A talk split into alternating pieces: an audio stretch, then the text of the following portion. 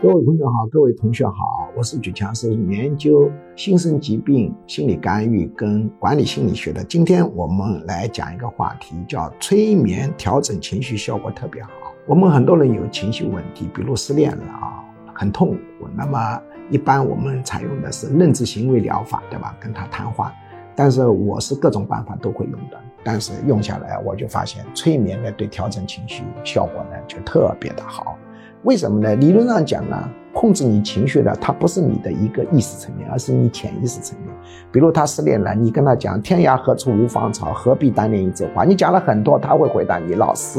道理我也懂的，可我就是难受。”我实践经验表明，你把它导入催眠状态，然后呢进行调整，那效果是非常好的。比如说他很喜欢一个美女，你把他导入催眠状态，然后你就想象他这个眼睛。有了神性，他能够透过表面看到里头的内脏，哎，看进去，看到他一颗心、一副肺啊，一个胃、一个肝、一副大肠，特别要看到大肠里头的东西啊，然后再配合一些科学的应对失恋的东西，同时要给他一点希望。你呢，现在不要去纠缠他，过了半年以后再来匿名给他送礼物，然后他感了兴趣了，再约他出来见面，还是存在一定复合的可能性，然后各种综合措施一下去催眠状态。他这个失恋的那个缓解的这个速度是非常惊人的，所以呢，我调整情绪啊，我是比较喜欢使用催眠，但我常常不会用一种办法，我还会用心理太极或者鲜血疗法，一般各种方法会综合用，但是调整情绪